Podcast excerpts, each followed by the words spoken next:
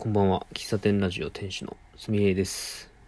4月の16日、時刻は24時5分。違うわ。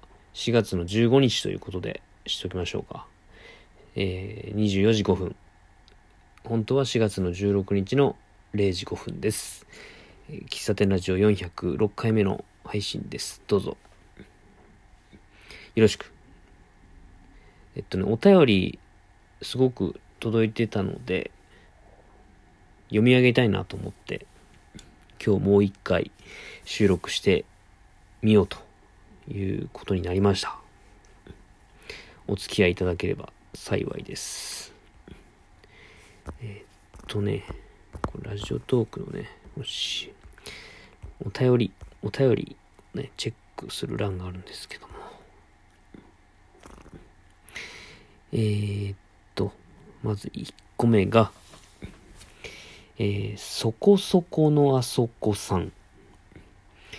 変にうるさすぎず、専門的すぎない程よい距離感のコーヒートークと、一サラリーマンの日常が垣間見える絶妙なバランスの番組。ここにあります。女性が虜になるのもわかる気がします。私も今日からファンになりました。家事の合間に聞きますね。応援してます。ありがとうございます。虜にしてるんであれば、嬉しい、嬉しい限りです。まあなんかね、こう家事の合間に聞いてくれて、えーまあ誰かの日常に、こう、そ、そっと存在していられるのは嬉しいなと思います。ありがとうございます。これどういう経緯で僕の番組って見つけてくれるんでしょうか？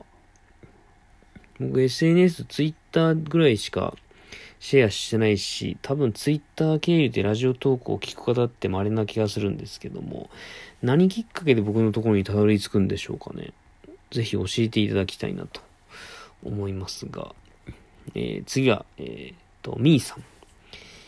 えーこれはあの、京都、僕名所あまり回らないですよみたいな話をした時のやつですかね。読みます。えーすみちゃんと京都、わーいわーい。先に妄想デートしちゃおっと。笑い。京都で調べたら、クラス京都さんとすみちゃんが言ってたアラビカさんが美味しそうだね。もし行ったら感想を教えてね。ということです。ありがとうございます。そのクラス京都さんはね、おそらく京都駅から、うん、歩いて行ける距離にあるところで、アラビカさんは、えー東山っていうのかな？結構3店舗くらいあるんですよね、あそこね。おそらく、その辺行かない可能性が大。なんでしょうね。京都の本当に、なんていうのあれ、三河三条、三河安城、違う。あの、河原町。あの辺に多分僕行くと思うんで、行くとしたら、まあその辺の喫茶店、コーヒー屋さん回れたらいいなと思っております。えー、続いて、えー、東海道53歳さん。ありがとうございます。えー、すみへい様お疲れ様です。相変わらず話し方が上手で感心しております。全く関係ない質問で恐縮なのですが、すみへいさんは副収入はありますか？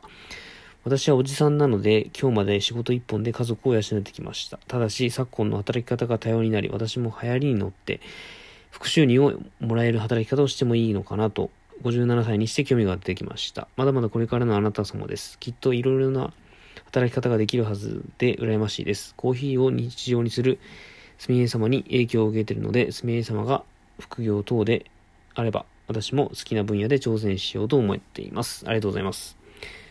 副収入っていう収入は、まあないですけど、まあ一応会社に副業としてコーヒー屋さんやっていいですかって相談して OK ですって言われて、で一応2年前かな、個人事業主というか開業届出して、あの、コーヒーの活動は一応副業っていう形になるのかな。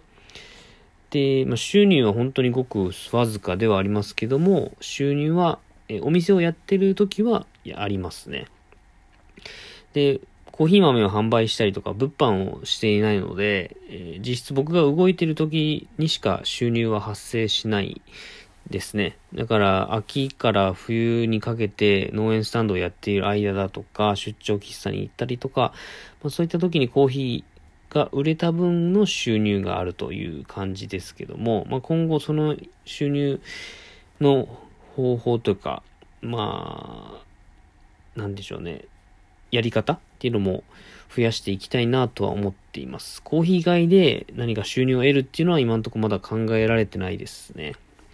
いろんな、あのー、場所から収入を得られれば、自分のやりたいことっていうのはすごくやりやすいし、えー、まあ、会社勤めの収入に、こう、一本こう、すがっていると、もしそれが切られてしまったとか、まあ、何かしら体が動かなくなってしまったとか、そういうことで、えー、いろんなことができなくなってしまうので、まあ、頭の中ではね、そういうこう、リスク分散をした方がいいんだろうなとかは思ってはいるけど、なかなか行動できない、えー、私でございます。はい、ありがとうございます。えっと、まあ、そんな状況ですね、私の収入に関しては。はい、え、続きまして、えー、っと、内だけ内だけさん。はじめまして、内だけ内だけの内藤さんっていうのかな？内藤悟です。うちだけうちだけ。はい。今月発見したお味噌汁ラジオにはまり、それがすでに配信を終了。しょぼぼん、すみえさんに那須健さん、しなやんさんが優しくも背中を押すような人生模様が垣間見え、たまに話すすみえさんのコーヒーの話はどこか自信ありげ、内心、いいぞすみへ二人に負けるな、笑い、と応援させていただきました。いつの間にかすみれさんが話すちょっとしたコーヒーの小話が好きになり、また話してほしいなと、どんどんお味噌汁ラジオを聞くようになりました。面白いのが、また別の配信を聞くと、すみれさんの声のトーンが全然変わり、少し元気なさげなところとか、人間臭くて、でもすごく、すごい共感するような番組でした。文字数制限で途中ははしょりますが、こちらのラジオトークを運よく発見し、えー、現在に至ります。今は第7回まで聞きました。